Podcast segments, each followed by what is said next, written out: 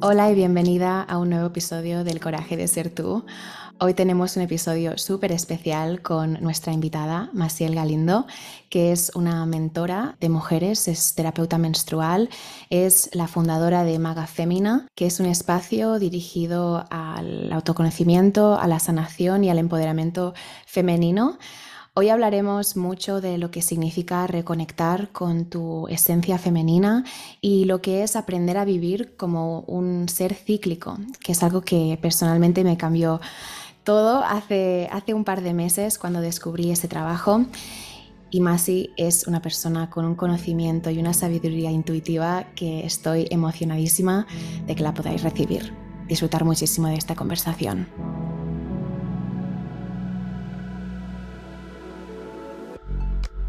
Hola, Masi, hermosa, ¿cómo estás? Hola, Nora, muy bien, muy contenta y muy emocionada de estar aquí.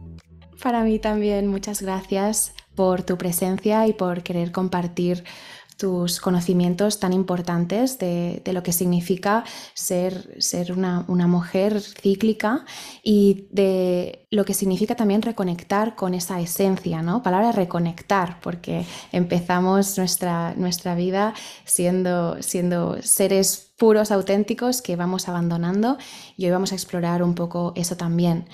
Empezaremos con una breve introducción tuya, lo que te resuene contar de ti, de tu camino y por qué este trabajo es tan importante para ti. Perfecto.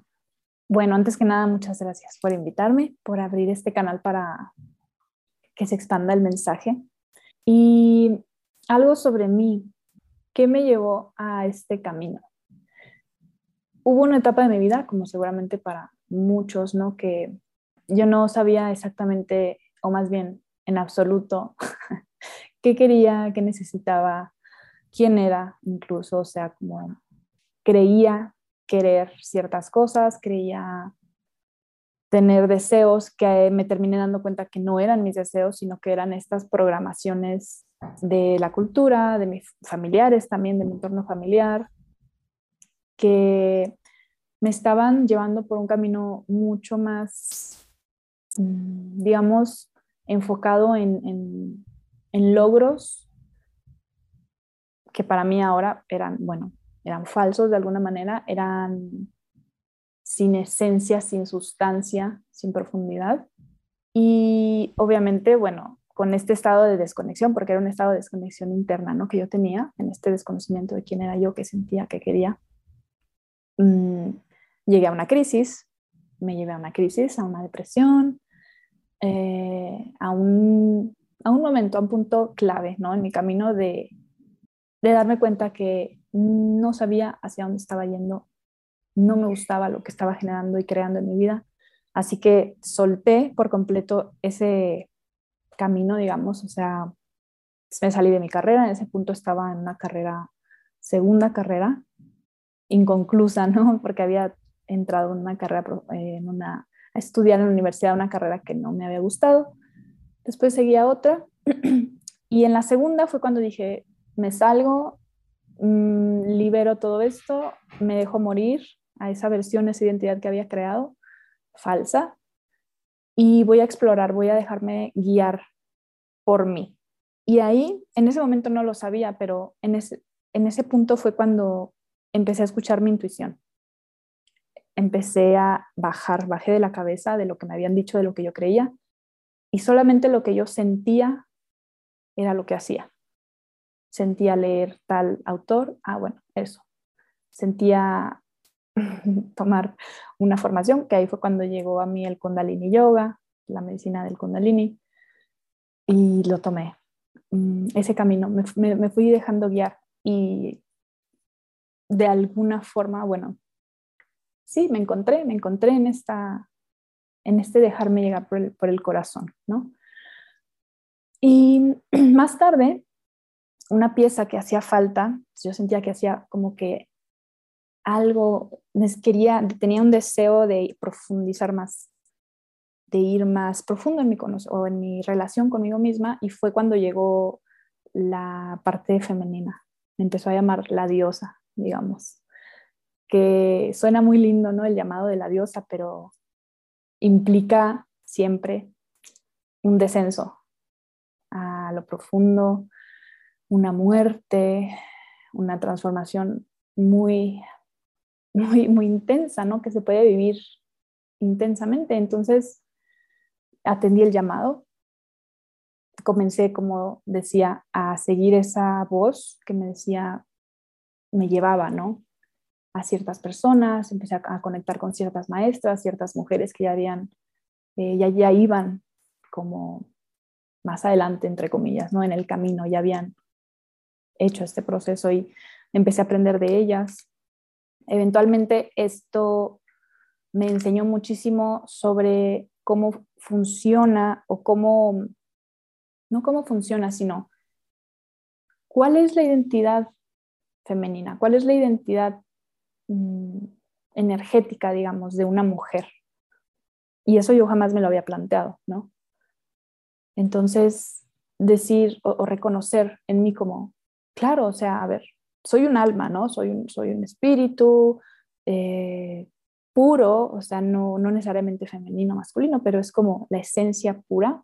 Pero también en esta encarnación como mujer hay una energía, ¿no? Que, que, que está muy presente para mí, que es la femenina. Y yo nunca me había como cuestionado siquiera o puesto a pensar, claro, hay una identidad femenina que yo encarno como mujer.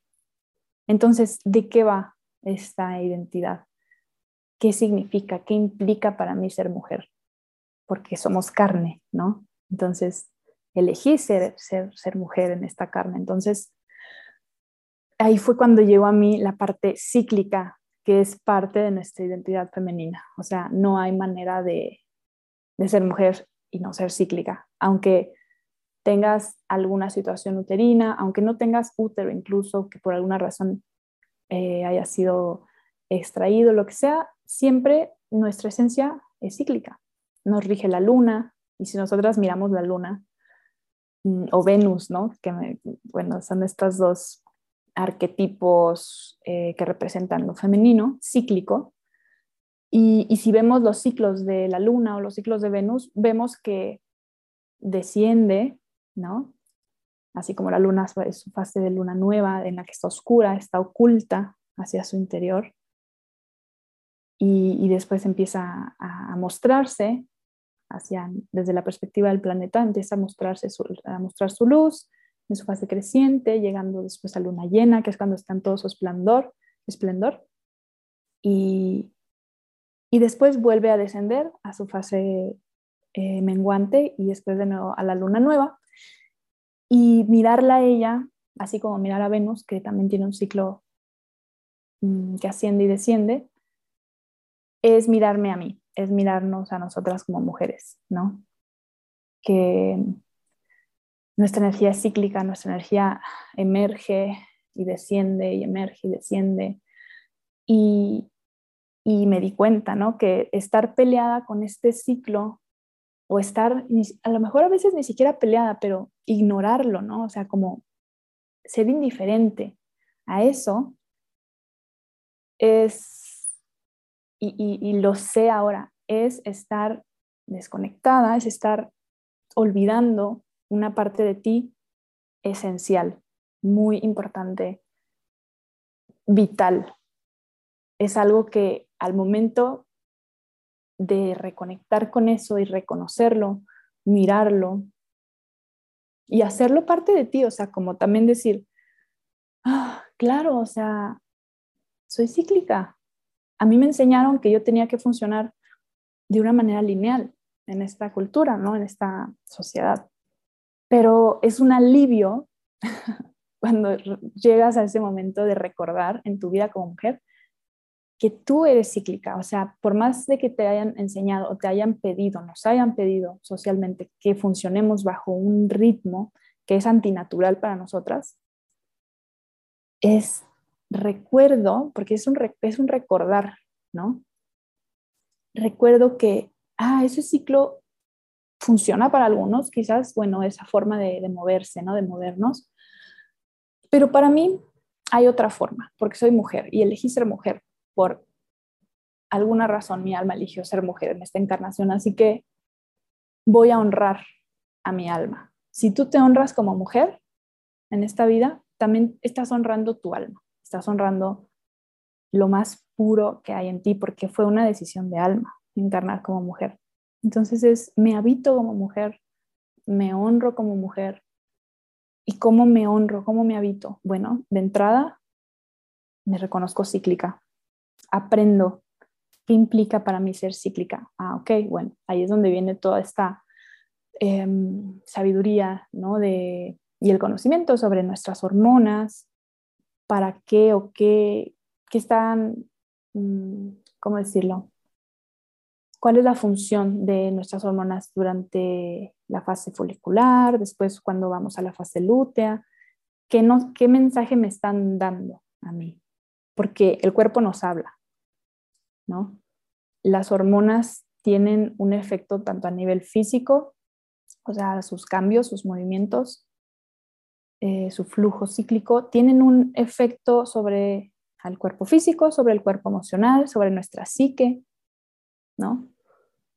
Y, y, es todo un mundo, o sea, es demasiado interesante cuando empiezas a, a conectar con los dones, ¿no? de, ese flujo hormonal, porque son dones, aunque nos hayan enseñado y, repito, aprendimos, ¿no? Como este condicionamiento de que lo cíclico es molesto, lo cíclico es difícil, em, la menstruación es algo que te enseñan a como a ocultar o avergonzarte o, o tratar de tapar, o sea, de todas las formas posibles.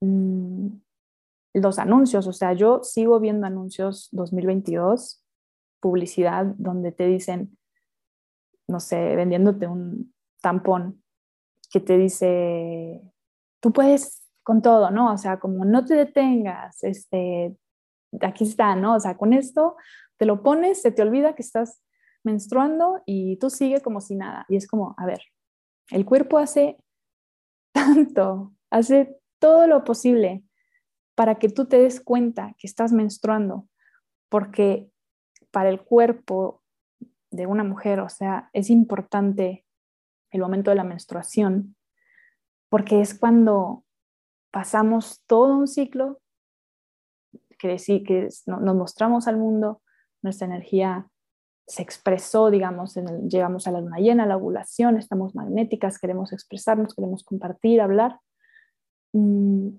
después nuestra, empezamos a descender y en la menstruación es cuando liberamos todo lo que necesita ser liberado, tanto a nivel físico, pero también a nivel energético, de todo ese ciclo que ya vivimos. Se completó un, un círculo, una de la espiral, ¿no? Y es necesario porque, imagínate, o sea, lo voy a, esto me viene a la mente ahorita. En Ayurveda, la menstruación es considerada como una herida interna, el momento de la menstruación, una herida interna. ¿Por qué? Porque de alguna manera hay un tejido que está, se está desprendiendo, ¿verdad? Y, eso genera un sangrado junto con la expulsión del endometrio. Y a nivel interno, por eso el útero se siente como sensible, pues porque está desprendiendo un tejido. Entonces en Ayurveda es como una herida interna, no sé cómo, quizás suena un poco extraño para algunas, pero si lo ves como desde un punto de vista objetivo, es como, claro, o sea, si es una función muy sofisticada del cuerpo, ¿no? Como femenino, de tener toda esta inteligencia de cíclica en la, cual llega el un punto en el que algo que no se va a utilizar lo desprende y lo libera. ¿no? De alguna manera. Y, tu energía desciende, o sea, las hormonas están como en sus puntos más bajos cuando estamos menstruando. Mm, la energía física también. No es que descienda, no es que tienes menos energía, es que ya no está hacia afuera, está hacia adentro, como la luna, ¿no? La luna no es que no esté ahí, es que simplemente es como no está en ese momento reflejando la luz del sol, simplemente está guardando su energía o guardando su, sí, hacia adentro, ¿no? Mm, entonces, ahorita vamos, eh, si quieres, eh, Nora, vamos más como hacia la parte de los arquetipos, ¿no? Como para explicar muy bien em, qué energía trae cada fase en relación con la luna. También la luna nos habla mucho de, nos ayuda mucho a entender estos arquetipos.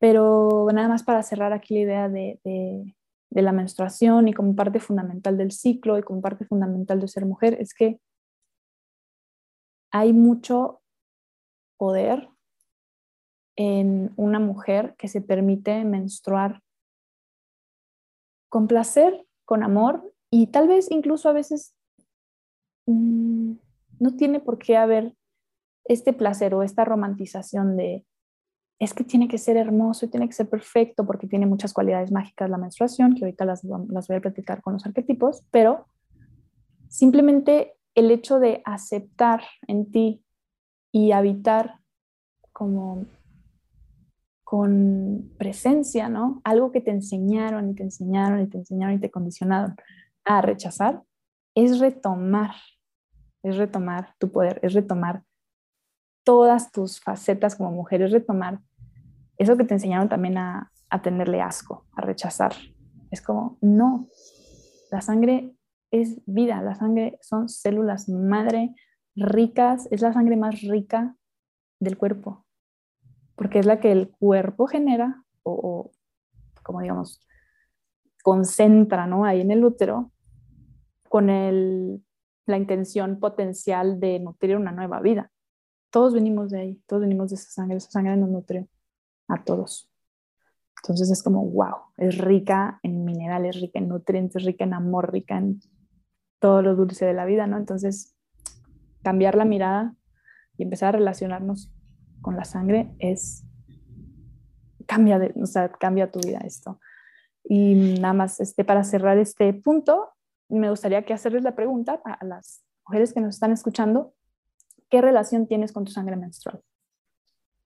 Mm pregúntatelo, bájalo, escríbelo, siéntelo, sin juicio, ¿no? Es perfecto. Wow, muchísimas gracias por esta, esta transmisión tan, tan intuitiva, tan fluida, tan honesta. Gracias por compartirte y por compartir tu, camino, cómo llegaste a, a este a este trabajo tan, tan, tan sagrado al cual ayudas a otras mujeres a reconectar. Has hablado de muchísimas cosas que estoy segura que, retomaremos, pero solo para puntualizarlas aquí, em, hablar en algún momento de, cómo reconectaste con tu intuición a medida que ibas conectando con tu ciclo, con tu, con útero, eh, las energías femeninas, lo que es ser un, un ser femenino conectar con tu energía femenina, que como has dicho, somos todos, somos puras, somos neutras en esa polaridad que rige toda la vida, el masculino y el femenino. Y sobre todo ahora lo que vamos a, explorar, que para mí fue vital para, hacer esto, para recordar que soy un ser cíclico y que de hecho mis días son totalmente distintos unos a los otros y que, y que, y que hay mucho poder en entender cómo funciona tu ciclo específicamente y lo que necesita y poder dártelo y poder crear una vida desde allí, que cuando lo hacemos es, es posible hacerlo desde el placer y yo nunca pensaba que yo podía vivir mi ciclo con placer porque mi ciclo viene con migrañas.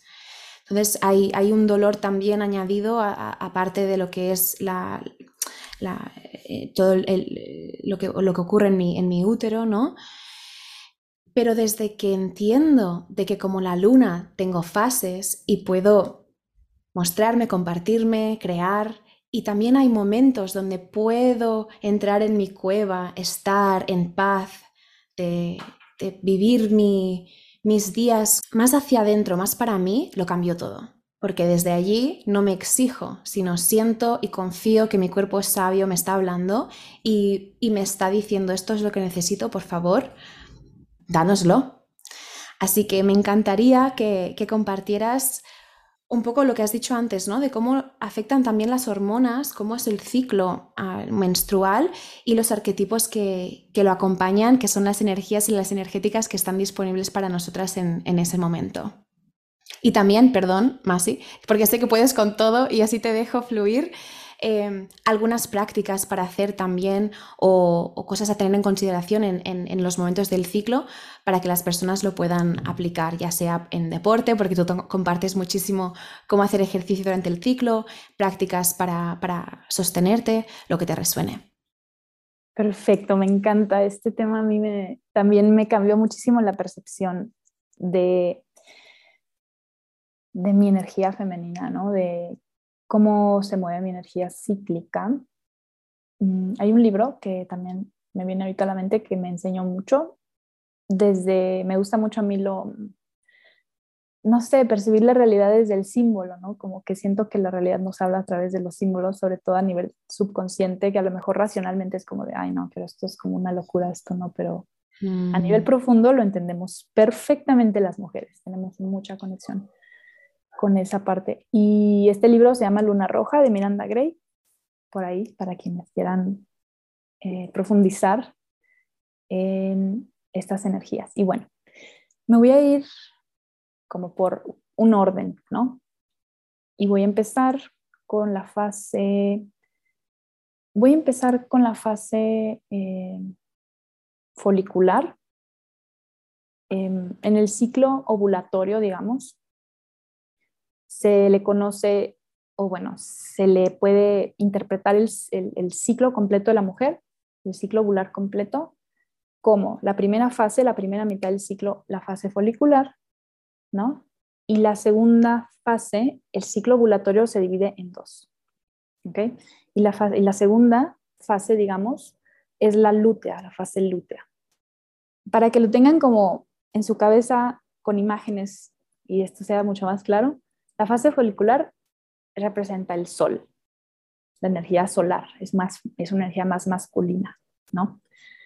Y la segunda mitad del ciclo, que es la que ya nos lleva al descenso, ¿no? hacia nuestra menstruación, hacia la cueva, es la fase lútea, que va de la ovulación hacia la menstruación, y, esta representa a la luna, ¿no? Para que lo tengan como en la cabeza así la imagen, mucho más claro, es la fase lunar, la fase más femenina, es donde nuestros atributos femeninos salen como a, a danzar con nosotros, ¿no? Y a llamarnos. Entonces, bueno, eso es desde el punto de vista, digamos, más clínico, si ustedes quieren, ¿no? Pero desde el punto de vista mágico, que a mí me encanta, y arquetípico, simbólico, la fase folicular abarca dos arquetipos. El arquetipo de la doncella, la virgen, la arquera también. Me encanta a mí el arquetipo de la arquera. Ahorita se los voy a, platicar. Y el otro es el arquetipo de la madre, sí, de la energía de la madre, que también es solar extrañamente, ¿no? O sea, como que a lo mejor tenemos la idea de que la madre es como, no, lo femenino, pero tiene mucho que ver con maternar y maternarnos. Y maternarnos, y esto hace poquito me cayó así como esta información me llegó y dije, wow, es verdad. Maternarnos es masculino. En, eh, el acto de maternarnos o de maternar a alguien es masculino. ¿Por qué? Porque está en el dar, y el dar es energía masculina, ¿no? El, hacer, ¿no? Como te hago de comer, eh, no sé, me, pongo mis cremas, estoy haciendo, me estoy dando. Bueno, ahorita vamos a entrar ahí. Pero estos son los dos arquetipos de la fase folicular, la fase más solar y masculina del ciclo femenino, que son la doncella y la madre, ¿vale? La madre también la podemos entender desde el arquetipo de la guerrera. hay quienes le llaman arquetipo de la guerrera. Y bueno, la doncella es la mujer joven y, va de la mano con la fase folicular, digamos, la segunda semana folicular. La segunda semana folicular, nada más para hacer este paréntesis, espero no enredarlas, pero es eh, la fase folicular empieza desde que empezamos a menstruar Entonces, toda la primera fase, que es nuestra menstruación, la primera fase del ciclo, en realidad estamos a nivel clínico, otra vez, entre comillas, eh, estamos ya foliculares. Entonces, la doncella, ¿por qué representa la folicular? La folicular es la energía de la mujer que emerge de la cueva o emerge de la profundidad, sale, digamos, es como esta mujer joven, ¿no? La doncella, la mujer joven que sale y está brillando porque ya en correspondencia con la luna estamos en la fase de luna creciente, entonces ya empezamos a mirar la luz de ese arquetipo, a dejarnos mm, salir al mundo, digamos. Tenemos cuáles son las mm, características de este arquetipo en nosotras. Cuando estamos en, esta, en este arquetipo de doncella, estamos con ganas de participar en el mundo, pero desde un lugar más autónomo, o sea, desde, por eso representa también a la niña, o sea, como cuando somos niñas, que salimos y decimos, ¡Ah! quiero explorar el mundo, quiero conocer, quiero tocar, quiero sentir, eh, pero yo, o sea, como encontrando tu individualidad, yo en el mundo, ¿qué va a ser de mí? ¿Qué voy a hacer este nuevo ciclo? Te conecta con esa energía de mm, planeación, ¿no? Para las que somos aquí emprendedoras, ¿no? Y llevamos una agenda y todo, es una fase ideal para em, planear. Planear, decir, ok, este ciclo, bueno, quiero hacer esto, voy a presentar esto, ta, ta, ta, me, voy a dar este masaje, o sea, como que, y poner también esto, que ahorita lo tocamos, em, la, agenda cíclica, ¿no? Como que, ah, bueno, si me voy a hacer un masaje, yo sí les recomiendo siempre una vez al mes, aunque sea, vete a hacer un apapacho, un masaje, algo rico y lo recomiendo sobre todo en la, en la fase lútea, en las últimas semanas de tu ciclo, porque es cuando ya estamos más hacia adentro, ya queremos soltar, liberar energía, conectamos con lo femenino, con el placer. Entonces, en esta fase folicular de la doncella, queremos planear, queremos, mm, empezamos a entrar un poco más en la parte analítica, no para todas es igual. Yo, por ejemplo, ya me siento más afilada, digamos, en mi razonamiento, digamos, en mi parte analítica, ya en la ovulatoria. Pero desde acá ya empezamos a conectar con esa mente racional y, a querer como, mm, digamos, elegir qué hacer con nuestra energía, hacia dónde ir, qué quiero explorar este ciclo, ¿no? Es como voy saliendo, la arquera, por ejemplo, que representa esta determinación, que también es, el, es un arquetipo de, de, esta fase. La determinación, el foco, hacia dónde quiero ir, ¿no?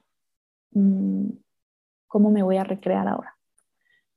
Después pasamos a la fase, mm, si queda alguna duda por ahí, Nora, que no, no sé cómo que quieras abordar de la fase, me dices, ¿va? Pero después pasamos a la ovulatoria, que es el arquetipo de la madre, el arquetipo de la guerrera.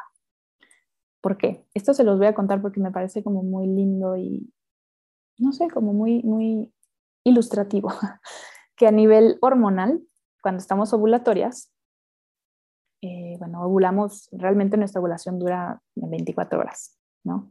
Pero solemos tomar, no sé, tres días antes y tres días después de este día de ovulación, como para abarcar la energía de esta fase. Y también para darnos un, un periodo de, de mucho más autocuidado y también de mucha más presencia en el caso de, de nuestra fertilidad, si queremos ser madres o no, como estar muy presentes en ese sentido, en esos días. Entonces, mm, llega el arquetipo de la madre, llegamos a, a, esta energía y a correspondencia con la luna, en correspondencia con la luna estamos en fase llena, entonces estamos, es la fase cuando estamos más radiantes, más magnéticas, muy magnéticas en esa fase, muy sexuales, también podemos llegar a sentirnos en esta fase. Mm, a nivel mental estamos, es cuando estamos más, mm, podemos acceder más al enfoque mental, a las capacidades de nuestra mente racional, a poder hacer, no sé, algún trabajo de de análisis, de mm, ya pasamos la fase de planeación, entonces ahora ejecutamos también, es una fase de ejecución. Es la fase que yo les recomiendo siempre, por ejemplo, si no sé, en tu trabajo, en tu empresa, en tu proyecto, quieres hacer una presentación importante, quieres hacer un lanzamiento, algo que te implique a ti estar al frente eh, y expresarte, esta fase es ideal para eso, la fase ovulatoria. ¿Ok? Es porque estamos más, estamos hasta mucho más seguras en nuestro cuerpo, ¿no? Eh, y eso, pues, impacta muchísimo a la hora de, compartir nuestra voz, ¿no? Y aquí, como les mencioné al principio, están estas dos fases masculinas, ¿no? O de energía masculina me refiero, o de energía solar. ¿Cuál es la diferencia entre estas dos fases? Básicamente la primera, o sea, en la doncella, en, apenas como empezando el ciclo, saliendo de la menstruación, es más, soy un sol, ¿no? Imagina, soy un sol, pero estás como todavía un poquito más en, tu autonomía. Quieres todavía estar, hacerlo para ti, por ti, por, tus intereses, por el hacia dónde quieres enfocar esa flecha, ¿no? Digamos. Y en la fase madre o en la fase guerrera, estás más hacia darme a mí, pero también para el mundo. También quiero que esto que yo me estoy dando a mí impacte de alguna manera en el mundo, eh, nutra a otros como me nutre a mí, ¿no? ¿Qué necesidades hay en estas dos fases? Ahorita voy a, voy a retomar algo que no, un punto que no, una idea que no cerré, pero ahorita la retomo. pero, ¿qué necesidades hay en estas dos fases? Sobre todo de acción, es mucha la energía de actuar, atendernos, o sea, en una manera como amorosa. Obviamente la madre nos conecta con esto de maternarnos, darnos, porque si no me doy a mí, no puedo darle al mundo, o sea, no hay manera. Entonces conecta mucho con las preguntas que te puedes hacer, que son, primero, mm, ¿qué deseo? ¿no? En el, ¿Qué deseo para mí? Esa es la, la doncella. ¿Cuál es mi deseo? ¿Qué me mueve? ¿Hacia dónde quiero poner esa flecha? hacia dónde quiero ir, hacia dónde quiero enfocar mi energía. ¿Qué te mueve? ¿Cuál es tu deseo? Y cuando entramos ya más hacia la madre, la pregunta sería,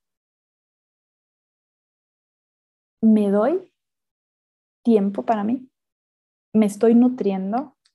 ¿En qué áreas de mi vida me podría nutrir mejor? ¿Qué área de mi, de mi vida o de mí misma me está pidiendo atención, ¿no?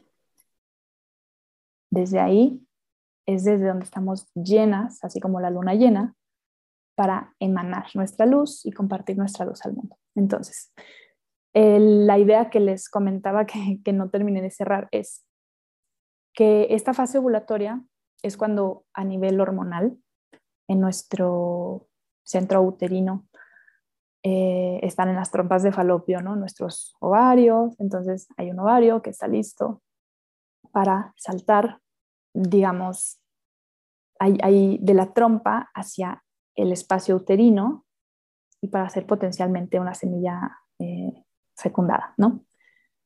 Y en este salto, que es muy importante, hay una, ¿cómo decirlo? Una actitud de fe es como una valentía de una partecita de nosotras, ¿no? Que, se anima a, lanzarse a lo desconocido. ¿Para qué? Para crear vida. Para hacer vida, para, no sé, me imagino si fuéramos, si tuviéramos la conciencia de esa semillita, de ese ovario, sería como, ¡ah! salgo de mi comodidad donde he estado toda mi vida y me lanzo al vacío, me lanzo a lo desconocido con la fe y la intención de de expresarme, ¿no? Entonces, eso representa, creo, muy hermosamente la energía ovulatoria de la, guerrera, el arquetipo de la guerrera en el que estamos como moviéndonos, sintiendo durante, ese, eh, durante esa fase del ciclo. Me lanzo, me muestro, soy, yo soy, ¿no? Y, y, bueno, no sé si después de aquí de esta fase solar tengas como alguna cosita que quieras abordar, ¿no? Me voy de lleno a la siguiente. Me encanta escucharte. Eres, eres una gran maestra y, lo has explicado todo perfectamente. Me está, me está, encantando dejarte fluir porque siento que estás tocando todo lo, necesario. Puntualizar aquí que cuando hablamos de arquetipos, un arquetipo al final es como un patrón energético. Eh, cuando hablamos, por ejemplo, ¿no? cuando hablamos de la madre, todas y todos tenemos ciertas asociaciones ¿no? con eso, o con la guerrera, con el héroe. Eso es un arquetipo. Entonces, cuando hablamos de esos arquetipos de la doncella, de la, de la arquera, de la madre, de la guerrera, son, son aspectos nuestros a los cuales tenemos acceso. Imagina que es como un personaje, un poco, pero no un personaje que, que te creas que es falso, sino que tienes dentro de ti al cual tienes acceso. Entonces es cómo se mueve esa doncella que flirtea con la vida, que, explora, que tiene esa inocencia eh, de, niña, ¿no? O, cómo es la sexualidad de, una guerrera que va por lo que quiere, que, que actúa con coraje, ¿no? Cuando, Masi está hablando de todo esto, está, está invitándonos acceder a estos roles internos y a poder movernos desde allí, darnos el permiso de actuar desde allí. Eso me ayudó muchísimo también, ¿no? Al entender de, que cuando estoy en mi, en mi, fase folicular tengo esa energía para compartirme, para ser, para vivirme, para, ah, fuera, fuera, fuera.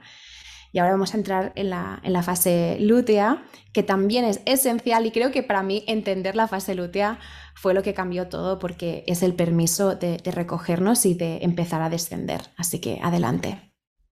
Exacto, me encanta esa palabra que dijiste de, es el permiso, porque totalmente es la fase, las, bueno, la fase solar, que como ya lo vimos, es la folicular, que abarca a la doncella y a la madre, la guerrera, la energía que va hacia afuera, es la que tenemos más permiso culturalmente y socialmente de, de, actuar, ¿no? De, encarnar, de vivir, de, ser.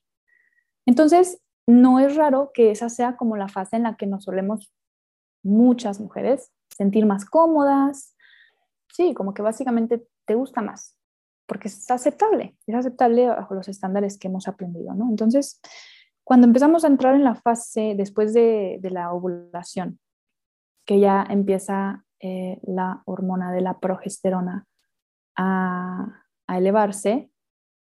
En la primera fase son los estrógenos, después viene la progesterona. ¿Qué pasa? A nivel de cuerpo, a nivel sí, de mamífero, ¿no? La progesterona lo que nos trae es em, la reconexión con lo instintivo. Y eso es una cosa muy, muy inteligente, es un aspecto de mucha inteligencia biológica de nuestro cuerpo. ¿Por qué? Porque obviamente, o sea, cuando si una mujer, digamos, durante tu ciclo, en la, fase ovulatoria, te embarazaste, lo más inteligente para el cuerpo de la mujer es empezar a, decir, ahora conecto mucho más, ya no con lo racional, sino con lo instintivo, lo subconsciente, lo que me va a decir, mm, no sé por qué, pero por ese camino no. Ese camino no, porque algo me dice que por ahí hay peligro, algo me dice que por ahí me voy a, desgastar más, o lo que sea, ¿no? Pero eso es instintivo, empezamos a conectar más con esta mujer salvaje, ¿no? Obviamente a nivel cultural, esto está muy negado y está muy como Mm, reprimido de alguna manera, ¿no? Porque nos enseñaron que no, no, no, conectar con eso es conectar con algo que nos sirve al propósito del sistema en el que vivimos hoy, capitalista, que es producir, ¿no? Entonces, se nos enseña que esas energías no sirven, son inútiles, nos estorban, eh, tenemos que salir, sacarnos de ahí, ¿no? A como de lugar no permitirlas. Y es como el rechazo a la, a la, pasividad, el rechazo a, lo lento, a lo orgánico, el rechazo a la necesidad de recogernos y de soltar un poco las tareas para atender otros procesos internos, que como les decía, a nivel de mamífero, bueno, esos procesos promueven la salud de, una vida, si es que esa mujer está embarazada, promueven la salud y el desarrollo óptimo de un, nuevo ser. Cuando no es el caso, cuando no estamos embarazadas, cuando no hubo una semilla fecundada, esa, esa progesterona de todas formas está ahí. ¿Por qué? Porque no solamente está ahí para proteger a un nuevo ser, ¿no? a un bebé, a una semilla, sino que también está ahí para llevarnos a nosotras, en nuestra naturaleza femenina, a atendernos, a cuidarnos, a conectar con lo que al final es nuestra propia esencia femenina. Esta sabiduría salvaje, esta intuición, que aquí es donde empiezo con los arquetipos, que es, en fase lútea, los arquetipos presentes son la hechicera y la bruja. En la hechicera hay otras caras, ¿no? Hay mujeres que le llaman la chamana, a este arquetipo, la hechicera, y a la bruja le podemos llamar la anciana sabia, ¿no? La abuela. Y bueno, ya desde el nombre de estos arquetipos empezamos a sentir, ¿no? Como estos códigos de, de estas fases que son la sabiduría más, la sabiduría más profunda femenina. Eh, el arquetipo de la hechicera representa la fase premenstrual, ¿ok? La chamana, la hechicera. Y en la premenstrual, yo cuando empecé a estudiar esta información, de, pasé de ser una mujer que rechazaba mucho, como muchísimas mujeres les pasa, ¿no? Rechazaba mucho esta fase premenstrual porque, porque bueno, pues es que me pongo irritable, es que, no sé, me generan conflictos con, con mis relaciones, no me entiendo, bla, bla, bla, ¿no? Como que era muy rechazada porque era como, es que no la entiendo esta fase, me trae mucho conflicto. Por un lado, por supuesto que nos trae conflicto porque es algo que tenemos reprimido, es una energía que solemos reprimir mucho. Pero, les decía, pasé de, rechazar esta fase a, que sea de mis favoritas. ¿Por qué? Mi fase favorita, si ustedes quieren. ¿Por qué? Porque al mismo tiempo, bueno, cuando está bien abordada o, alineada, que estamos en,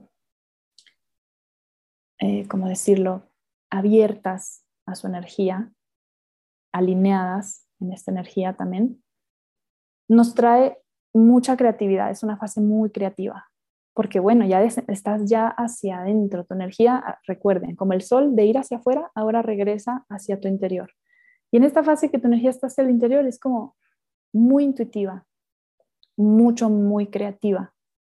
Estás, el canal, digamos, sí, el canal de tu psique subconsciente em, se abre, digamos, o sea, como que conectamos más con ese aspecto psíquico en nosotras, lo subconsciente, lo simbólico, de pronto la vida tiene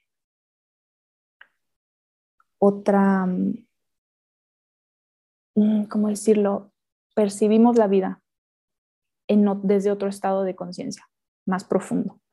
Entonces, por supuesto que si tú en esta fase donde estás mucho más abierta, mucho más sensible, intuitiva, más también conectada con tu, con tu mujer salvaje, la que dice, esto no me gusta, y la que, la que puede rugir, esa mujer que puede poner sus límites, que esto tiene mucho que ver esta fase con los límites que sabemos poner o no.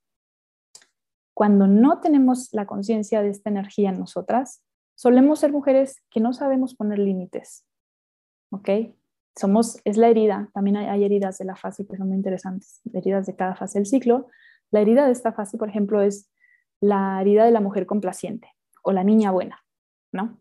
la que dice sí a todo, la que nos enseñan a hacer, a sonreír todo el tiempo, y la que no puede decir que no quiere ir a un lugar, que no le gusta como le el tono en el que le estás hablando, lo que sea, ¿no? Esta mujer que dice, alto, a ver, o sea, te, te, explico que, o sea, qué cosas ahorita no, no tolero, no las voy a permitir.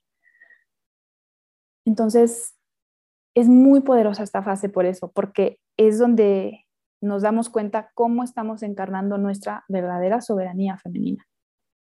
¿Okay? Nuestra verdadera capacidad de amarnos y honrarnos a nosotras antes que a cualquier otro. ¿Ok? Eso es salud plena de cualquier ser. Honrarte a ti, darte a ti, decirte sí a ti antes que decirle sí a otros. Entonces, siento que eso es algo que a nivel colectivo como mujeres mm, estamos sanando y falta mucho todavía por sanar ahí, falta, es donde hay una gran herida, es donde se nos condicionó a callarnos. Entonces, conectar con esa energía de la premenstrual, la mujer hechicera, la mujer chamana, la que ya como en esta parte de, de mamífero, de mujer que somos, también sabe decir, no, por ahí no, no siento que sea por ahí, ¿no? Que es también esta, mm, este rechazo al, es que si lo sientes no tiene validez científica o no tiene, no tiene razón, o sea, no tiene como una, un sentido racional para la gente, para la sociedad, digamos. Entonces es como de, pero, pero es válido, porque somos profundamente intuitivas y somos profundamente sintientes. Entonces es como, no sé por qué, a lo mejor la razón no lo va a explicar, pero es no, no quiero, no, no, lo siento hacer ahora, o no lo siento hacer así. Cuesta, em, sobre todo si estás inmersa en, como en el sistema, trabajas en una empresa, por ejemplo, hay mujeres que me han preguntado a mí, pero ¿cómo puedo yo como equilibrar esto? Si trabajo para una organización donde, bueno, ahí evidentemente no te dan estos espacios de, ay, bueno, es que está premenstrual o es que está menstruando, ¿no? O sea, es, el ritmo de trabajo es lineal en esos espacios y me preguntan, ¿cómo le puedo hacer yo para integrar esto en el medio de trabajo de donde yo estoy?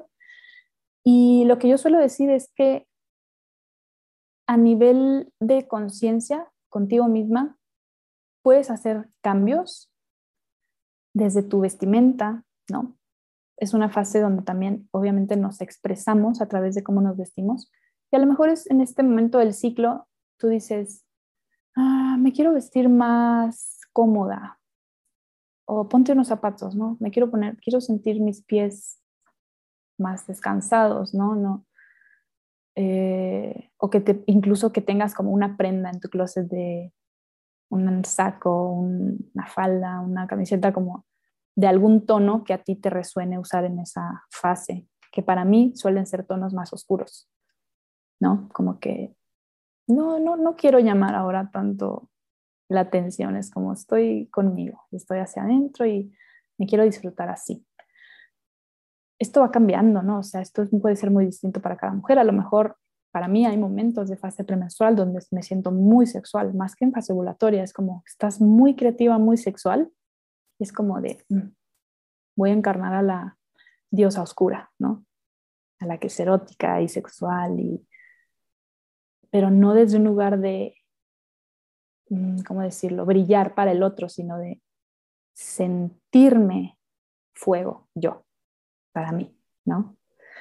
Entonces, con esto, ¿no? Es como, es una fase tan poderosa, tan rica, tan deliciosa para la mujer cuando nos permitimos encarnarla y, nos permitimos como, ah, claro, por supuesto, también soy la mujer salvaje, también soy la Lilith, también soy la Kali, también puedo, incluso como, también puedo, e, e, en esta fase que suele pasar también, me siento fea, ¿no? Me siento más, me siento, no sé, gorda o veo mis, mis, mis ¿cómo decirlo? Mis imperfecciones, lo que la sociedad no me permite tener. Y es como también darnos el permiso de abrazar eso, como la Kali, ¿no? Que la Kali es una diosa que tú la ves y no es que sea bella, es poderosa. Entonces, en eso también hay poder, como mm, me, me, expreso, dejo que esto se exprese a través de mí, ¿no? ¿Y qué pasa con esta fase? Evidentemente, pues es una preparación, digamos, a la entrada en la cueva, ¿no? La entrada en la cueva, a la bruja, a la fase menstrual. Y antes de irme de lleno con esa fase, no sé si, ¿sí? ¿Me voy, o me quieres es que sí, quería puntualizar eh, lo que estabas diciendo, ¿no? De la mujer salvaje. A mí, es, la, es la palabra que, bueno, el, arquetipo que, que, me resuena más y que también es una oportunidad con lo que decías, ¿no? De expresar tu rabia sagrada. Expresar esa parte de ti que no es complaciente, que dice las cosas tal cual, que ya se ha cansado, que no tiene tanta paciencia como para decirte las cosas tres veces, cuatro veces te lo va a decir, ¿no? Y cuando hablabas también de, lo que es como expresar esa parte de ti, cuando estás trabajando en una empresa donde se, se espera de ti lo mismo cada día, a lo mejor también es una fase donde tienes el valor y el coraje de tener esas conversaciones difíciles que quieres tener en el trabajo, ¿no? O, o poner ciertos límites que, que requieren de, esta mujer que, le importa una mierda con toda la franqueza lo que piensen de ella porque ella sabe lo que necesita y ya no, ya no, ya no va a maternar a nadie. O sea, se está, se está dando a sí misma. Y también es una fase que, eh, que como decías tú, ¿no? Como eh, bueno, me sale en inglés, pero es como, ah, she's PMSing, ¿no? Ah, tiene los signos de premenstruación, como es la fase que, que siento que muchas mujeres hemos rechazado porque se nos dice como, oh, las mujeres son súper emocionales, son súper así, súper así, y por eso la sociedad no nos ha dado más oportunidades. Entonces siento que es muy normal haber rechazado toda esta parte, que como tú dices, cuando empiezas a explorarla se convierte en tu favorita, porque es el momento de ser auténtica y de rugir, y eso tiene muchas formas y muchas caras, ¿no? Y también practicar sostener esa incomodidad en el cuerpo, de que te estás dando el permiso de expresar, de ser una versión de ti que normalmente, pues a lo mejor eh, reprimes por el miedo al que dirán, el que... y es una oportunidad de, voy a poner ese límite que sé que no va a gustar, pero me voy a sostener en esa incomodidad y ver de que soy mucho más capaz de lo que pensaba antes. Entonces es una invitación también a, a reclamar que te digan, ah, es que es una loca, es que le cambia el humor siempre, es como, sí, claro que lo hace, claro que, soy así. Es, estoy en esa fase y me estoy viviendo y no me, y ya no, mm, como ya no me juzgo por esta fase, no permito que se me juzgue por esa fase y de explorarla. Simplemente quería puntualizar eso porque para mí fue como, wow, el permiso de expresarte plenamente desde ese nivel por el cual se nos ha juzgado y decir, mm, no juegues conmigo, que muerdo. Me encanta. Pero exacto, es así, es exacto, es aguas, porque, bueno, aguas, decimos acá en México como aguas porque muerdo, o sea, aguas porque ahorita em, en las relaciones, sobre todo yo con mi pareja, ¿no? Que esto es súper importante, que el hombre tenga la información de nuestro ciclo, que sepa cómo, a ver, pero cómo, de qué va o cómo son estas energías, porque somos seres relacionales, o sea, completamente. Entonces, tu, tu, tu forma de, de estar contigo cambiante durante el ciclo también obviamente va a impactar en la forma en la que tú te estás relacionando con el otro, ¿no? Tanto en el trabajo, con tus amistades, socialmente, ¿no? Y con tu pareja. Y yo con mi pareja, algo que nos ha servido muchísimo, y él es muy receptivo con esto, es que yo, él sabe en qué fase estoy porque yo se lo informo. Pero si yo no estuviera informada, pues él no tendría idea, ¿no? Básicamente, si tú no te conoces, no hay manera de que puedas, de que el otro pueda conocerte a ese nivel. Em, y yo sí suelo como dar el aviso por ahí de, ya estoy premenstrual o ya estoy en esta fase. ¿No? Solo para que él esté receptivo, ¿no? A, esta energía de quizás estoy más directa, como dices, como ya no tengo pelos en la lengua, a lo mejor si suelo ser paciente en, no sé, en, muchas cosas, ahora es como tengo menos tolerancia quizás a que, oye, mm, no, o necesito más espacio para mí, que eso también suele pasar mucho en esta fase. Empiezas a sentir como, ay, no, no, no, empiezas como a identificar que eso es otra cosa. Empiezas a identificar qué es lo que ya no es, toleras, cosas que ya necesitan morir, como que empieza la mujer premenstrual a ver, ok, eso ya no me sirve, esta conducta, este hábito, eh, esta relación, o sabes qué, necesito poner un límite aquí. Eso empiezas a verlo con mucha claridad, que obviamente si eres una mujer que no estás reconociendo que esa energía es la que te está trayendo esa fase, básicamente simplemente eres una mujer malhumorada, así es como tú te estás percibiendo, como estoy de mal humor, no estoy soportando, no estoy tolerando, no soporto a mi jefe, no soporto a mi pareja, hacen esto y, ay, no puedo, pero no puedes poner el límite. O si lo pones, lo pones desde la explosividad y ahí es donde entras en el conflicto. Y no es necesario entrar en el conflicto, o sea, porque al final para mí ya en este punto de, de mi vida es como, mientras más, más, conflicto me puedo como ahorrar, conflicto innecesario, prefiero porque es un desgaste energético. Entonces, si hay algo que sí, a lo mejor me conflictúa internamente, pero lo puedo abordar desde un lugar de, ¿cómo decirlo? Como dignidad o, ¿qué palabra? Neutralidad. ¿Ok? Como de la mayor neutralidad posible. Que no digo que, a ver, a veces es necesario también hacerlo desde la ira, desde el enojo, es decir, a ver, ya no más y, y expresar ese enojo, pero no mm. desde como destructivo y infantil, no desde ese lugar como, pues sí, infantil, digamos, como una rabieta, sino desde este lugar de, oye, mira, esto no me parece y te lo expreso y te lo digo y, y este es mi, este es mi límite, o esta es mi condición, o este es el acuerdo que necesito llevar contigo, ¿no? Como poderlo mm, dialogar. Entonces, bueno, es súper eh, hay unos helicópteros pasando por aquí arriba. Tranquila, aquí empieza a diluviar, así que va a ser un, final de podcast con banda sonora, no te preocupes. ya, ya se fueron. Ok, sigo. Mm, nos cuesta mucho, como mujeres suele costar, suele ser difícil el acto de poner el límite, ¿no? De expresarnos. Eh, yo misma eh, eh, vengo de, o sea, de una educación, digamos, donde no había límites claros y para mí ha sido muy difícil como empezar a, poner en práctica esto de, de hablar a tiempo, sobre todo poner el límite y también de ponerlo a tiempo, ¿no? Pero cuando me lo permito, cuando mientras más lo practico y lo hago, me doy cuenta cómo esto me, Mm, ¿cómo decirlo? Cuida mi energía, cuida mi energía, me honra. Y, y eso no puede generar más que armonía, ¿no?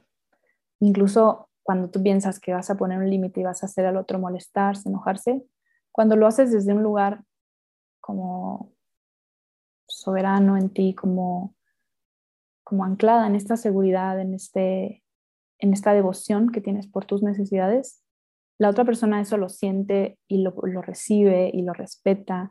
Entonces, en lugar de generar conflictos, se genera armonía. De pronto la, se vuelve a reequilibrar ahí el, la relación, digamos, ¿no?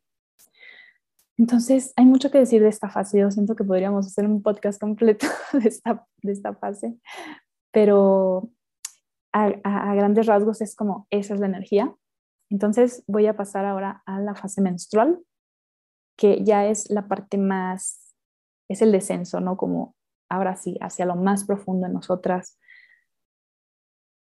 Y, lo digo, o sea, desde un punto de vista físico, que como les mencionaba, las hormonas están más como en su punto más bajito en nuestro cuerpo, la energía está muy hacia adentro, estamos soltando, liberando tejido físicamente, por lo que el cuerpo obviamente entra en un proceso de necesito espacio, ¿no? No puedes estar sangrando y, y soltando una parte de tu cuerpo y pretender querer seguir corriendo por la vida y haciendo y llevando el mismo nivel de, por ejemplo, si entrenas tu cuerpo, si ejercitas tu cuerpo, ese mismo nivel de ejercicio, de entrenamiento, no. O sea, y no es porque no puedas, porque sí, sí podemos. O sea, si te llevas a ese punto, lo puedes hacer. Pero estás yendo en contra de lo que tu cuerpo está eh, esforzándose tanto por, por decirte que es, ahora toca pausar, ahora toca soltar, a lo mejor ahora toca llorar, a lo mejor fue un ciclo difícil y es momento de ah, integrarlo. Me gusta poner el ejemplo del yoga, por ejemplo, para quienes hacen yoga aquí. La clase se compone de, bueno, una parte muy física, muy solar, el asana, las crillas, ¿no? Mover el cuerpo, mover la energía. Y al final, que esto es algo que yo aprendí de Kundalini Yoga, porque no en todos los yogas le dan tanta importancia a, la parte del Shavasana. O sea, es como que, bueno, ya ejercitaste tu cuerpo, bueno, no ejercitaste, no es un ejercicio, pero moviste la energía en tu cuerpo durante una hora y al final te dan dos minutos para Shavasana. Es como, no. En Kundalini Yoga, desde el inicio, yo aprendí que Shavasana es la parte incluso quizás más importante de la práctica. ¿Por qué? Porque es cuando integras y cuando permites que la energía que se movió en todo tu sistema circule por tu organismo, penetre en todas tus células, se ancle, se integre, básicamente. Entonces, en ciertos yogas muy occidentalizados, digamos, se subestima la parte del descanso, la parte de la integración, la parte de la no acción. Pues es evidente por qué, ¿no? O sea, nuestra cultura es así más de actuar, de producir. Pero en un, bueno, en un yoga que siento que tiene todavía, le, le da como más importancia, o sea, la parte energética, es un yoga muy, muy energético con Dalini, sí se sigue como honrando mucho esta parte de la integración, el descanso, el no actuar. Ahora te toca ya no actuar, es lo que toca. no de que, o sea, es lo que toca. Y así es con el ciclo femenino. Hay una parte que es, la fase menstrual sobre todo, en la que lo que toca es ese permiso para integrar. Yo sé que para algunas, no sé, a lo mejor eres mamá, a lo mejor tú, tu mismo trabajo, eh, trabajas para una organización, lo que sea, a lo mejor no te permiten esos días darte al 100% ese momento de descanso los primeros tres días, sobre todo, que el cuerpo nos pide mucho, mucho descanso, mucha más pausa, mucha introspección. Es una fase reflexiva, la fase menstrual se le conoce como fase reflexiva. Mucho trabajo hacia adentro, ¿no? Atención, más que trabajo, atención hacia adentro.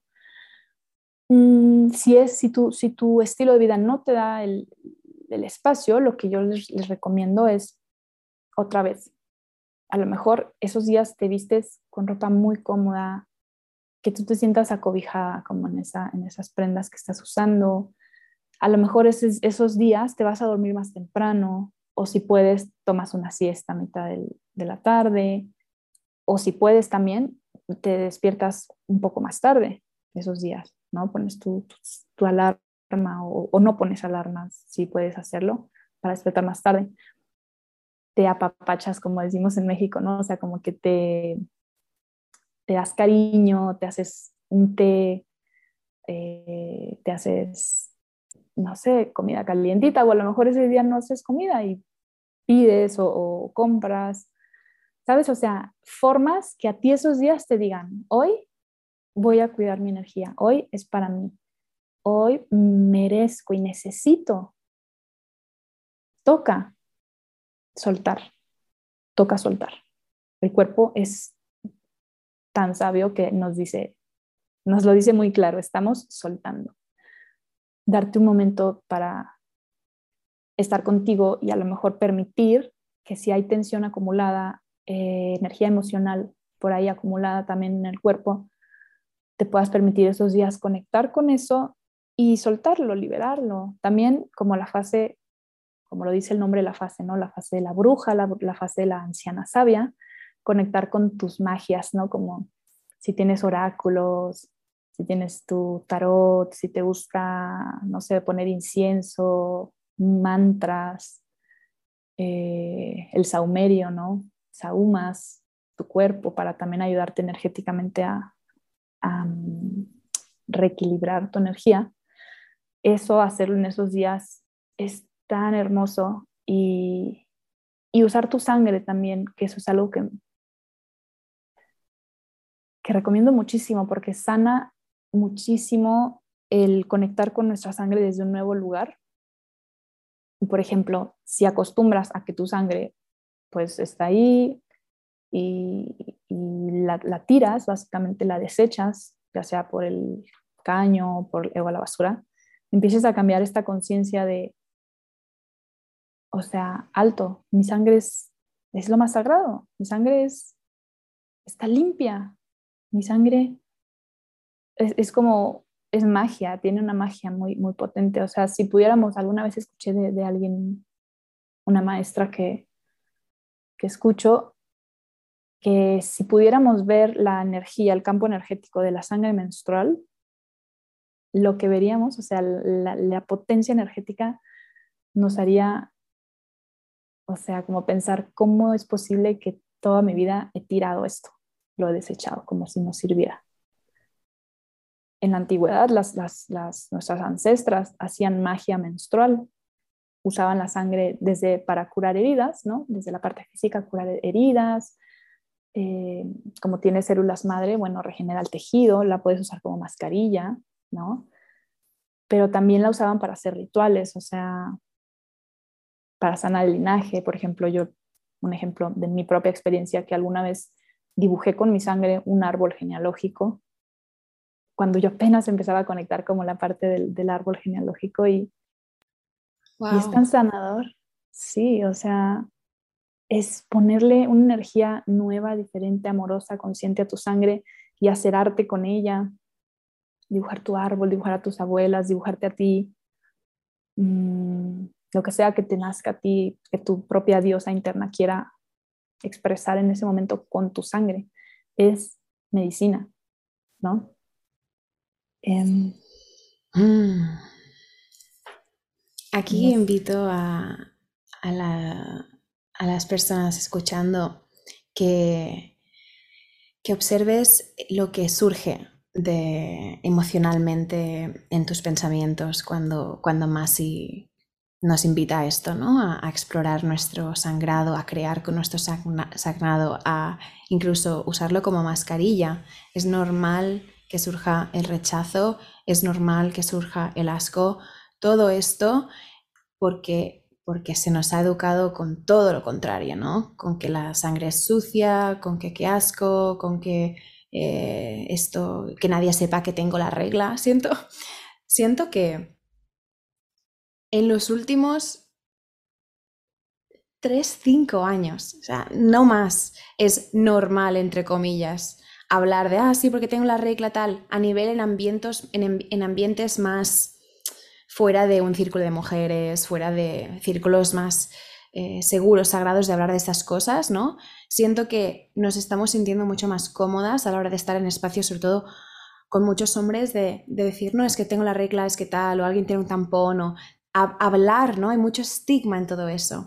Entonces es normal que surja y también la invitación es escuchar esas voces y, empezar a, explorarlo desde una curiosidad muy, muy inocente de, eso, ¿no? De pintar, de pintar con, la sangre o, de, hacer algún tipo de, ritual o, ofrecerla a tus plantas, no sé, como eh, eh, ver lo que te resuena y ver lo que, lo que surge de allí porque es súper importante. Así que gracias por, compartir esto. Me gustaría que, nos contaras cómo puede alguien empezar a, ser la estudiante de su ciclo. Tienes un PDF muy, muy poderoso. ¿Puedes hablarnos un poco de cuál es la práctica, los, los hábitos eh, rituales diarios que podemos hacer para empezar a entender dónde estamos del ciclo y sobre todo también quedarnos, ¿no? Porque has mencionado también el ejercicio de que en la fase folicular tenemos mucha energía, estamos en ese yang y podemos hacer mucho ejercicio más de, fuerza, de, alzar pesas eh, y cuando ya estamos más en la fase lútea, pues hacer, caminar más, hacer más yoga, eh, un pilates más, mm, más ligero. Eh, un poquito de cómo podemos empezar a planificar nuestra vida a nivel de que vamos explorando dónde estamos en el ciclo. Vale, perfecto. Una herramienta que sirve muchísimo para conectar con tus propias energías cíclicas es el diario lunar, que es un... Hay muchos formatos, seguramente algunas lo han escuchado por ahí. Mm, básicamente es un diagrama donde ya sea tiene eh, partiduras, digamos, como 28, una por cada día del ciclo, o hasta 35, depende, pues tu ciclo puede durar entre 25 35 días y es normal, es natural. Em, entonces, lo que propone este diagrama es que cada día hagamos un pequeño registro como muy concreto sobre cómo me sentí, no sé, a nivel emocional, a nivel mental, a nivel físico, eh, no sé si ocurrió algo que, que, tú quisieras registrar como hoy me sentí muy sociable y me, fui a bailar y lo que sea. O hoy tuve una conversación difícil y me generó mucho llanto. O hoy tuve, tuve alguna discusión. O sea, como todas esas pequeñas cosas que tú quisieras registrar importantes de tu día, cada día del ciclo, se quedan ahí. Em, ¿Y qué te permite esto. La, propuesta es que esto se haga, este registro se haga al menos de tres ciclos, es lo que yo siempre recomiendo. Entonces, tres diagramas al menos, hasta seis o hasta doce, ¿no? Todo el año. Pero al menos tres, ¿para qué?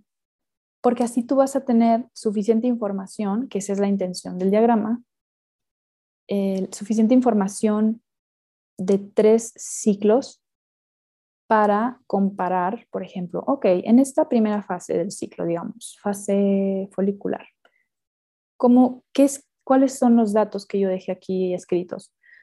Pues, ¿en qué, en qué se parecen, por ejemplo? ¿En qué, qué cosas se repiten? ¿Qué energías? ¿Cómo es para mí la energía folicular ahora? Porque a lo mejor hace tres años la energía folicular para ti puede haber sido un poco distinta a cómo está siendo hoy. Entonces, dejas ese registro y lo que, para lo que te ayuda el diagrama, que bueno, aquí a lo mejor es un poco más técnico lo que voy a decir, pero el diario lunar, que es como yo lo, lo comparto, yo lo comparto de forma gratuita en, en mis redes, pues hay un link eh, donde puedes descargarlo y lo puedes empezar a usar, lo puedes imprimir. Y el diario lunar se compone de, que es el que yo comparto, de un diagrama, que es este, esta rueda, este círculo, donde tú vas registrando cada día, y una ficha diaria, que es, la ficha diaria es para hacer un registro más detallado de, de cada aspecto físico, mental y emocional de cada día de tu ciclo. O sea, ahí sí puedes poner, no sé, siento los pechos eh, inflamados, siento el vientre tal, o me salió acné, cositas mucho más detalladas, más información. Para eso es la ficha diaria. Y en terapia menstrual es donde más lo uso. ¿Por qué? O sea, yo se los comparto a ustedes para que ustedes lo usen a manera como auto, autónoma, pero en, por ejemplo, en, mis terapias, esto lo uso para tener información muy concreta sobre cómo está viviendo cada fase de su ciclo esta mujer, ¿no? Obviamente cuando llegas a terapia menstrual, pues es porque hay algún desequilibrio, puede haber algún desequilibrio de tu, de tu centro uterino, de, también de tu sexualidad, como que quieras conectar más con el placer, con tu sexualidad, que sientas que hay algo ahí en lo femenino que no estás pudiendo acceder, este espacio es para eso.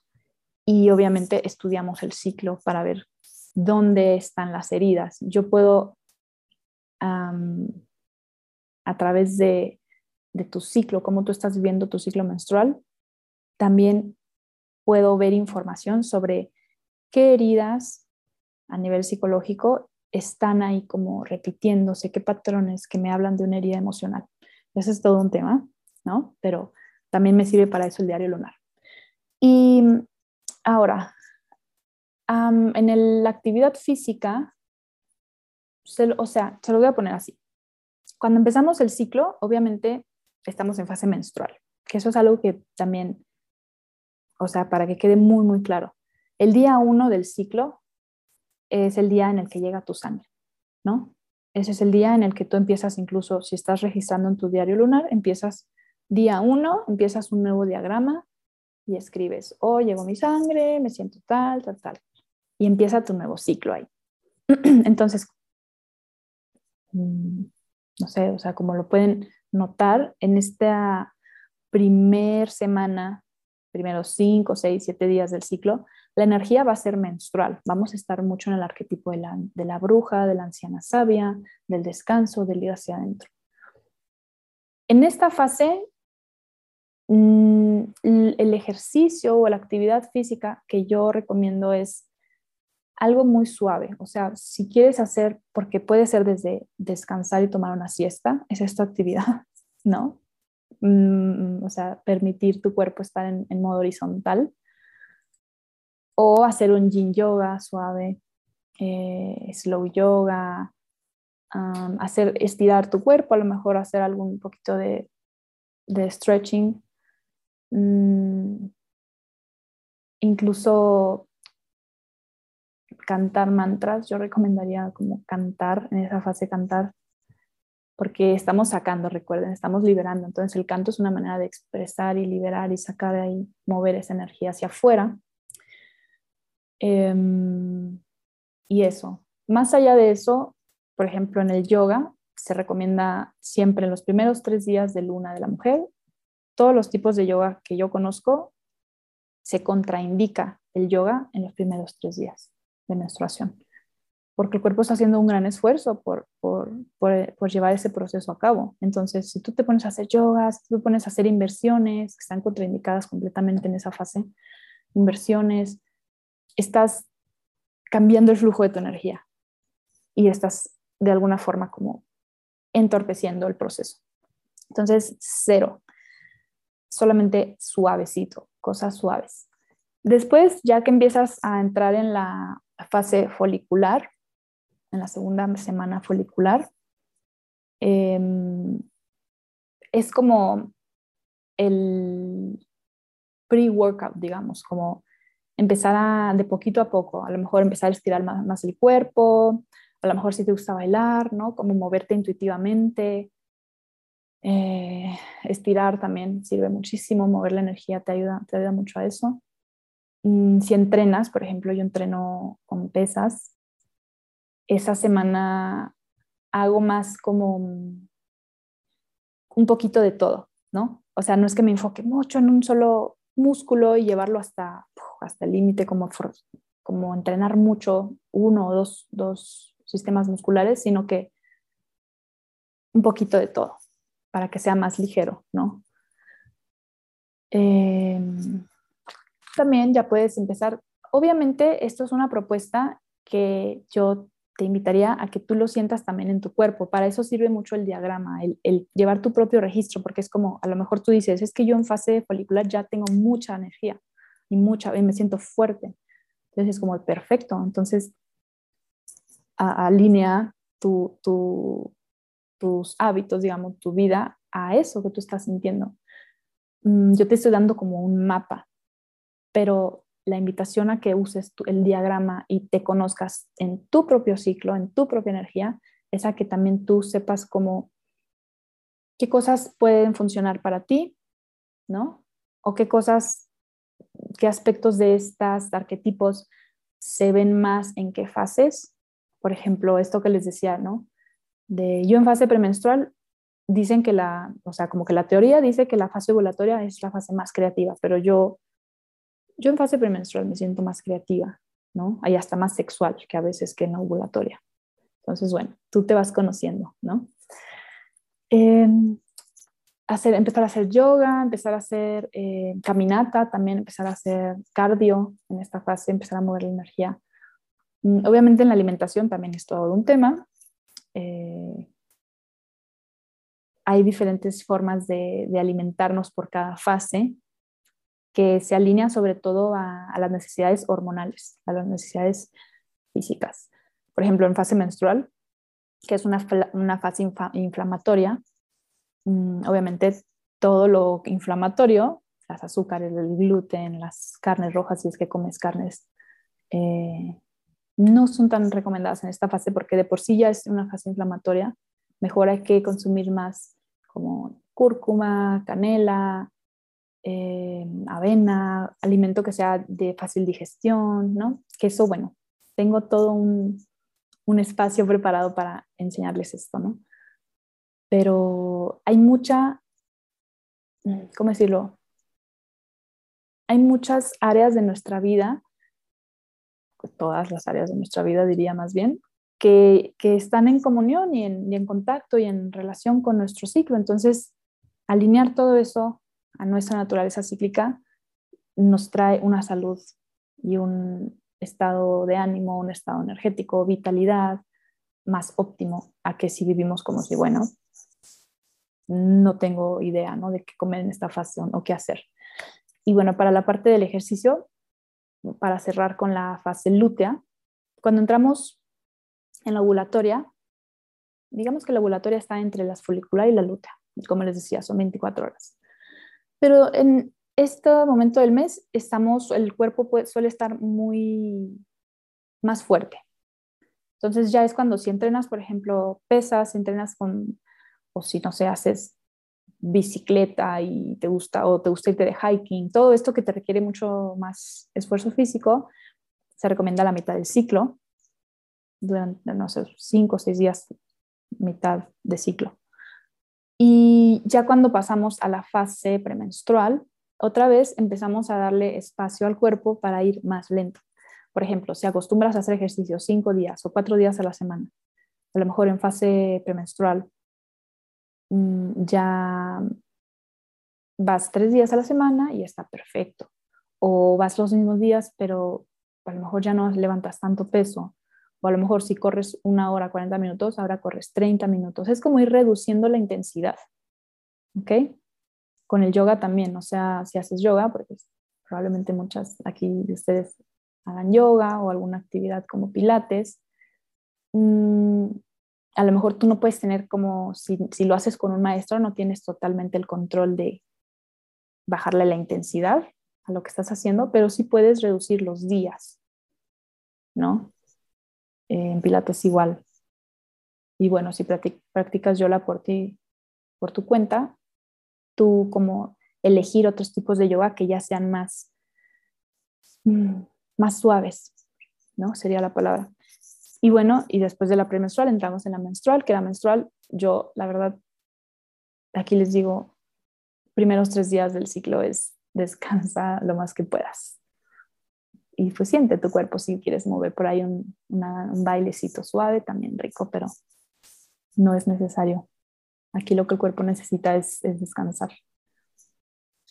Gracias, gracias, gracias, gracias, porque esto es tan esencial, conocerlo, saber que, tenemos estas, todas estas fases tan importantes, tan naturales, que tenemos eh, tenemos temporales, no, tenemos estaciones dentro de nosotras, ¿no?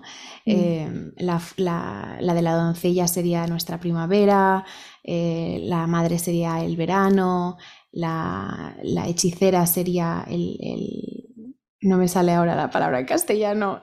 El otoño. El otoño, gracias. Y la menstruación ya sería nuestro invierno. Y confiar en eso, confiar de que, de que somos distintas y nos movemos distinto, distintas y queremos cosas distintas y que nuestra energía fluctúa durante el mes y que es perfecto así. Y que no es, no es, ¿cuál es la palabra? ¿Cómo, cómo se llama curse en castellano? Maldición. Es que no es una maldición ser cíclica y siento que, que para mí este trabajo ha sido eso, ha sido eh, abrazo mi ciclo, abrazo mi, sangrado, abrazo que hay fases de mi ciclo donde, donde eh, me siento súper en mí, en mi cueva, en que no tengo energía, en que... Y eso es precioso, es bonito, hay mucha magia allí cuando dejamos de resistirnos, ¿no? La resistencia a, nuestra naturaleza nos causa más sufrimiento. Y lo que decías al principio, ¿no? De, que se puede sangrar desde el placer, es, es, significa sangrar desde la aceptación de que, de que eres un ser cíclico y que, y que hay mucho poder en eso. Así que gracias por compartir todo, todas estas, todas estas fases tan, tan bellas con sus arquetipos, con sus fases, con, perdón, con sus prácticas, con el ejercicio, la nutrición y todo, porque, porque una vez empezamos a hacer ese trabajo hay muchísimos beneficios. Y para cerrar me gustaría que, que, hablaras un poquito sobre eso, de los beneficios, de todo lo que se despierta en ti, ya sea desde tu expresión, tu autenticidad, tu placer, cuando, cuando empiezas a conocerte y a conectar contigo misma a ese nivel. Lo que se despierta, para mí, por experiencia y también por, por observación ¿no? con mis clientas, las mujeres que están eh, en mis espacios, veo que es una conexión contigo, es una conexión que no tenías, o sea, como que a lo mejor vivías acostumbrada a pues vivir de una manera, a sentirte de una manera, tener una relación contigo, pero cuando como que conectas con este espacio tan esencial como mujer, que es tu energía femenina, tu ciclicidad, todas estas facetas cambiantes y con sus dones cada una, es como, como que te das el permiso de ser más tú y, te, das el permiso de, de expresarte más en tu autenticidad. Ser más auténtica, ser más libre, te da una, una, libertad, una sensación de está bien sentirme así y, no solo está bien, sino que es perfecto y es hermoso y lo honro y, es un, don, es un don. Yogi Bayan decía el maestro de Kundalini Yoga que trajo el Kundalini a Occidente, habla mucho de la mujer. Por eso también yo llegué a la feminidad, por el Kundalini, porque habla mucho de cómo las mujeres somos muy poderosas, dice, somos 11 veces más intuitivas que una psique de, un hombre, ¿no? Tenemos como muchas más puntos de percepción y de conexión a lo sutil y de, pues por inteligencia biológica también, o sea, una mujer es madre y una mujer pare hijos, pare se dice así, pero es como, pues claro, o sea, necesitas tener una alta, muy, muy amplia gama de, percepción de muchas cosas para poder procurar eh, salud, no solo para tus hijos, sino también en las comunidades, ¿no? La mujer como, como, como anciana sabia, como oráculo, ¿no? Que las mujeres hemos sido oráculo desde tiempos ancestrales, ¿no? Como esta mujer que, tenía acceso a esos mundos sutiles y, era consultada para tener claridad por reyes, por emperadores, por personas líderes, así como nosotras también fuimos líderes y emperadoras y todas estas cosas, pero es una conexión que no te lo va a dar otra cosa. O sea, mm, creo que mis espacios, eso es lo que trato siempre de transmitirles. No, muchas veces no necesitas ir tan lejos, o más bien, no necesitas ir tan lejos. O sea, es recordar cómo acceder a esa respuesta que estás buscando, a esa claridad, a esa vitalidad, esa paz en ti. ¿Cuáles son las vías de acceso a eso? ¿Cuáles son los hilos de conexión con eso que está en ti? Yo, y esto lo tengo muy como en el cuerpo, porque me lo digo y lo sé y como que desde hace mucho tiempo cuando llegué a este punto de, digamos, de acceder a esta energía en mí, fue, o sea, ese centro de paz que durante una etapa de mi vida no sabía para nada cómo acceder.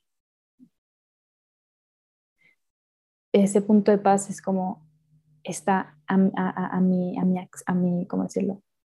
accesible a mí, aquí en el centro del corazón. Y tiene que mucho que ver, o más bien es totalmente femenino. Es como ese abrazo de la madre, de la madre divina. Y está en mí. cuando las mareas de la vida me mueven y a lo mejor me polarizo más en, el hacer y en el actuar y en el ejecutar o, entrar más en un polo masculino,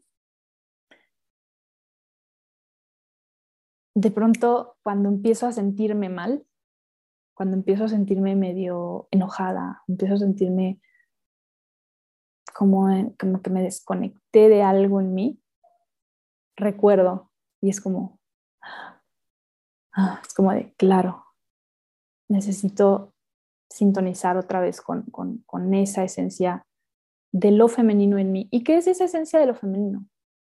Las, las, las cualidades o los atributos de lo femenino son básicamente el flujo, el placer, la relajación, la entrega, la suavidad.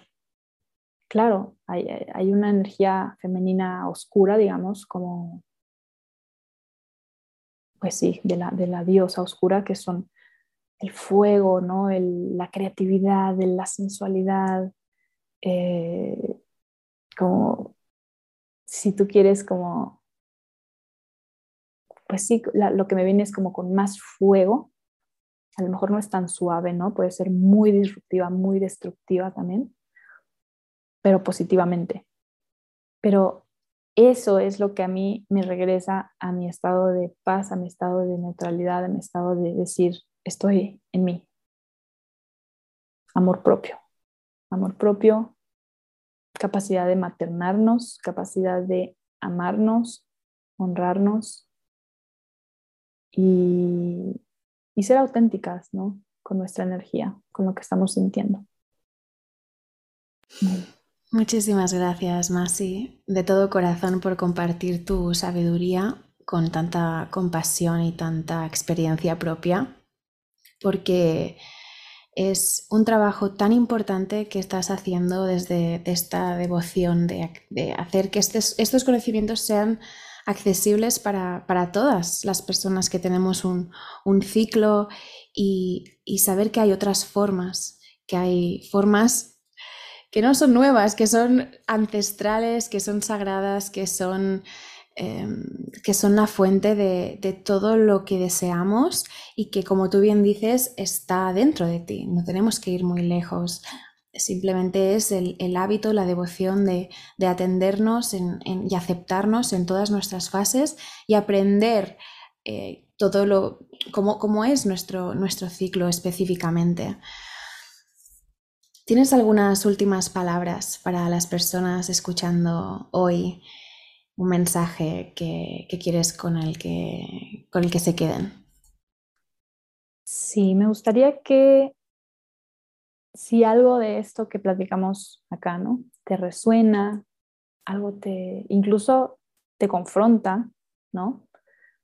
Te des el permiso de, de ir más profundo ahí de preguntarte si te confronta, ¿qué te hace sentir? ¿De dónde viene esa, a lo mejor si hay un rechazo, dónde viene ese rechazo, de dónde viene esa sensación por ahí medio incómoda? Y, y yo las invitaría de verdad a todos, si hay hombres y hay mujeres acá, a conocerse en, esta, en este aspecto natural, femenino, mm, porque es, es un don, es un regalo, es un regalo divino. Y bueno, como dicen, if you don't use it, you lose it, ¿no? Y no es que pierdas esto porque está ahí siempre para ti, pero pues no puedes accederlo si no lo conoces, si no lo exploras, si no te lo permites. Y, y son como seres también multidimensionales que somos, son muchas formas para ti de, sentirte, de percibir, de expresarte. Es, es divertido, también tiene su lado divertido, como explorar estos diferentes personajes, arquetipos y energías. Total. Eso. Eso. Muchas gracias. ¿Cómo puede conectar contigo la gente y cómo pueden trabajar contigo en este momento?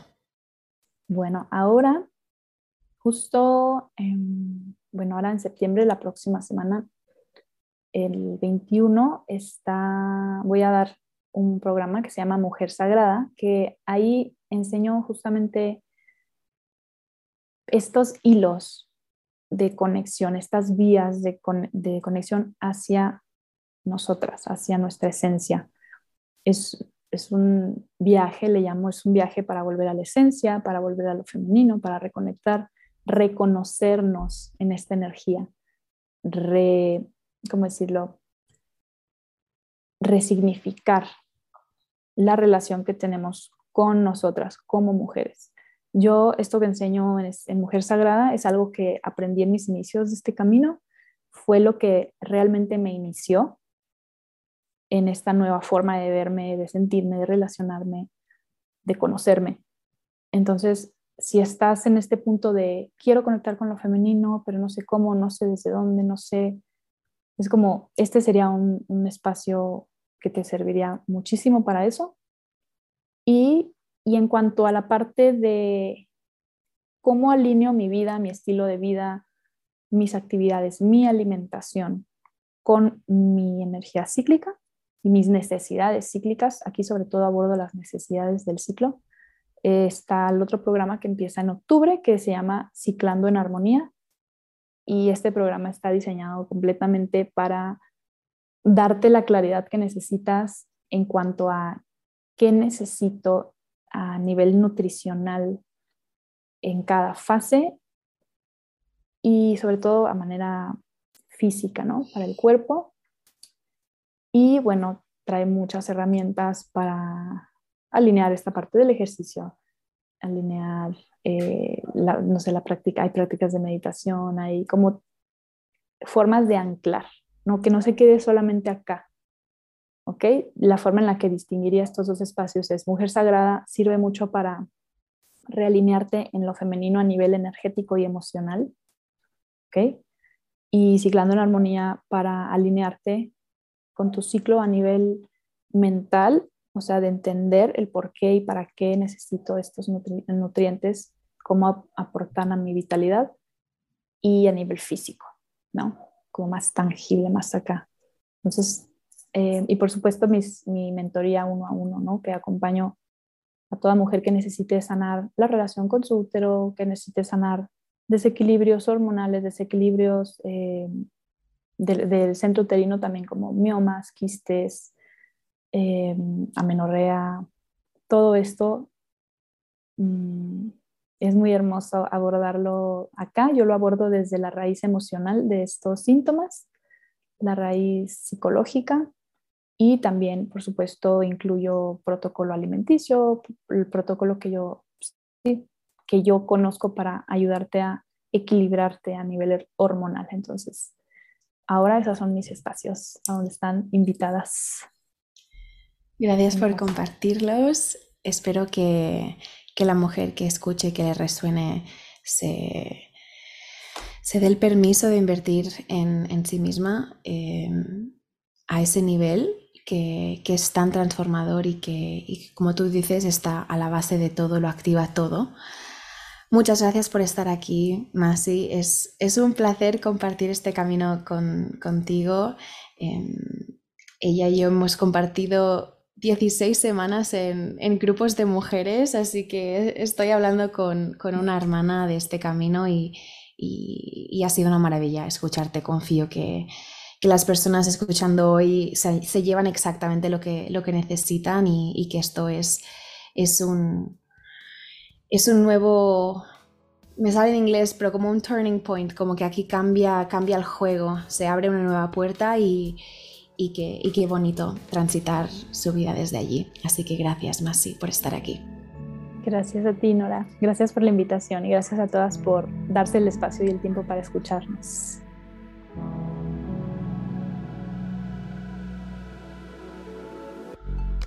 Muchas gracias por escuchar una semana más. Espero que hayáis disfrutado mucho de este episodio. Quería traeros esta conversación que a lo mejor decís, ¿por qué estamos hablando de esto? Esto pensaba que era sobre la autenticidad y expresar esto, expresar que, conectar con, nuestra esencia, con nuestra naturaleza, con, nuestro ciclo es, el principio de todo y que es una conversación muy, muy, muy importante para sanarnos, para sanar nuestra relación con, nuestras hermanas y, con todo lo que se despierta desde allí. Es una, es una masterclass esto, básicamente, así que siéntete con confianza de que hoy te llevas lo que te lleves y que siempre puedes volver a esta, conversación para, integrar y para seguir practicando las cosas que necesites. Gracias por escuchar, gracias por estar y nos vemos en el próximo episodio.